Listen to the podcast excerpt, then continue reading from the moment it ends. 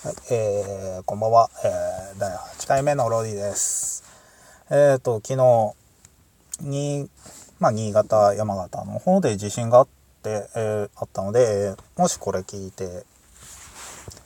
る方、えー、新潟県長岡市の方とか、結構強かったりもしたんですけど、えー、大丈夫でしょうか？あの、僕は上越市の方にいるんで、夕べ震度3くらいで揺れがあっ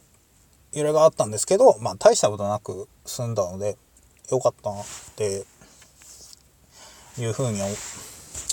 思うんですけど、あの、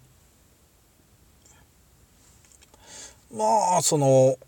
揺れてる間は、その、中越沖地震とか、中越地震のこととか思い出して、やっぱり怖かった、怖かったなって、もうほんと震えてた。もう、ここで終わったら何を残したみたいな風にも思いましたけど。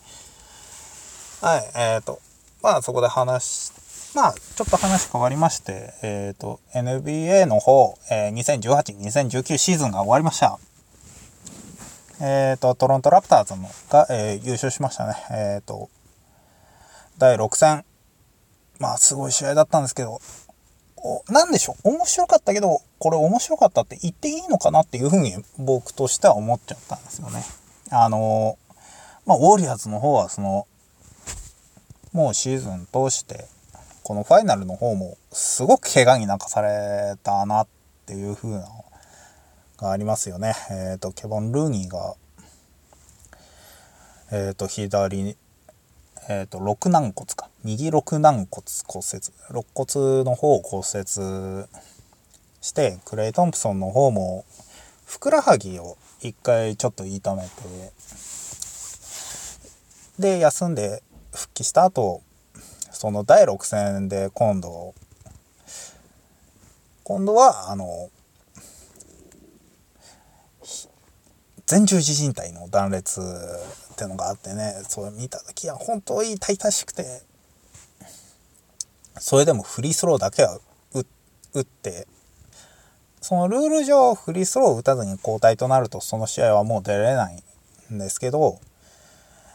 うんもう出る気だったんで出る可能性を残すためにあのフリースローだけ打ってあこれ出れんの？って思ったら実はもう出れない。人体断裂ってうわーって思うね。ででその前の第5戦の時にはあのケビン・デュラントがあのアキレス腱の断裂ってことで本当にこのしかもそれぞれが活躍した時に限っての怪我ですかね。活躍しそのクレイ・トンプソンもそれまで第3クォーターの終盤だったんですけど、その時もう30点と、28点取ってた時に、もう絶好調と言っていい時に、そんなのが起きて、で、ケビン・デュラントもまだ序盤10分ぐらいなんですけど、ものすごい確率高くスリーポイントも決めてた中での怪我なんで、ものすごく怪我に泣かされたシーズンだなと。逆に言えば、その、ラプターズの方はずっと健康に気を使って、そういうケアを丁寧にした上での優勝なので、えっ、ー、と、怪我がなければなんていうのも言えないですしね。本当に、そういったのを丁寧にケアしてきた結果としての優勝なので。で、あと、その、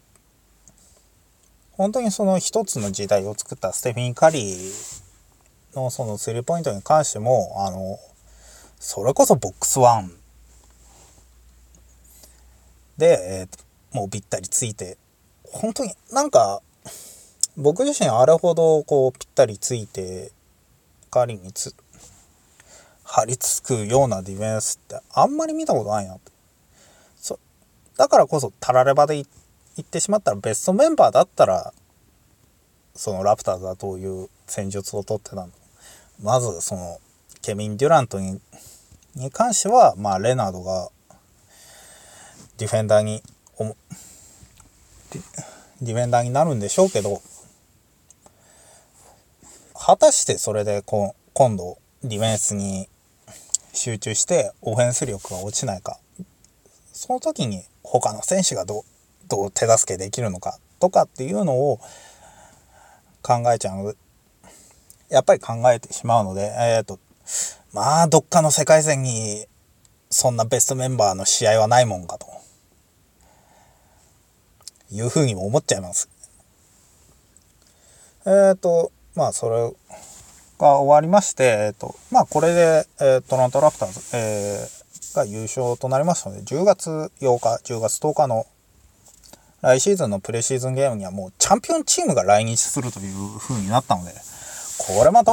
ね盛り上がるものになりましたよね。で、その NBA、まあシーズン終わったんですけど、今度移籍の方が、もう早速、もうリーグ、NBA でもトップ10ぐらいに入る実力者のアンソニー・デイビスがもうまずトレードと。マジか早えよって思ったんですけどね。で、えっ、ー、と、6月21日、えー、NBA ドラフト、こう、ここはもう八村、八村塁ですよ。彼がね、えー、何位で指名されるのか。もう1巡目指名は確実というふうに言われているので、あとは何位かな。それこそ1桁、10位以内だった、だったらもう大快挙ですね。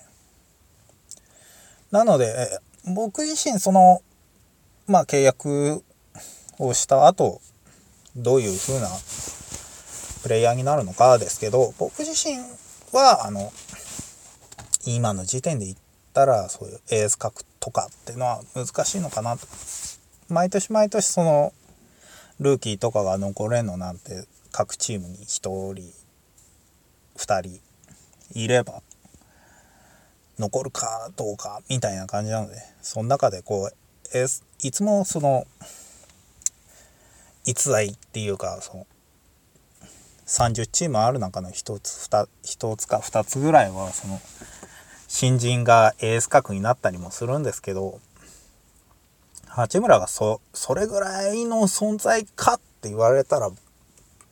まあ難しいんじゃないかなとも思うんですけどでもあなんか自分勝手セルフィッシュなプレイヤーっていう風な感じもしないのでドラフトからこの後あの、ワールドカップの方もあるので、そこでこう、本当に世界の実力者とやって、どういう結果を出せるのかですよね。オーストラリア戦とかでは本当に大活躍でしたけど、そのオーストラリアも、あの時はベストメンバーじゃなかったので、今度やったらどういうプレーをするのかなっていう風なのがすごく楽しみです。ね、えー、NBA、えーまあバスケはもう日本のバスケも、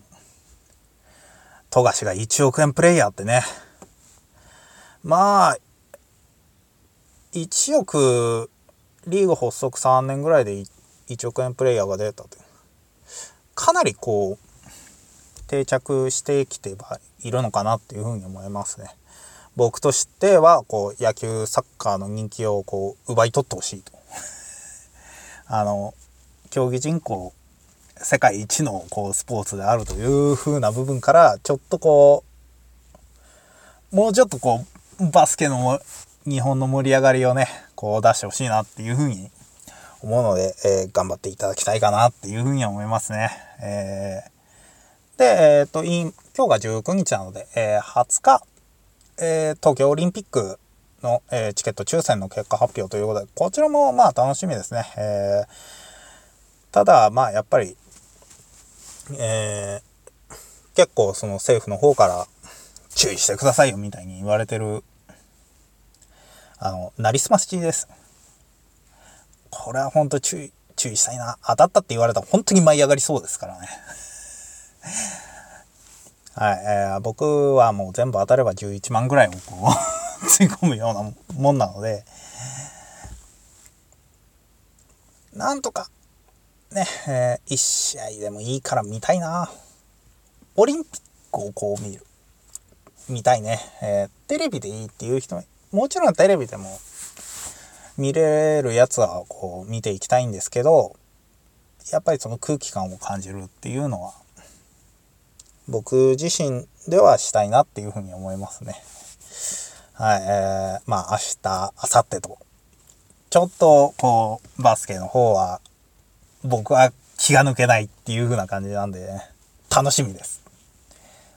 というわけで、えー、今回はこの辺でということで、えー、地震からもう話がガラッと変わったけど、はい、えー、少なくともこんな話ができるくらいには、えー、まあ、上位市在住の僕としては元気です。というわけで、えー、まあ、それではまた。では、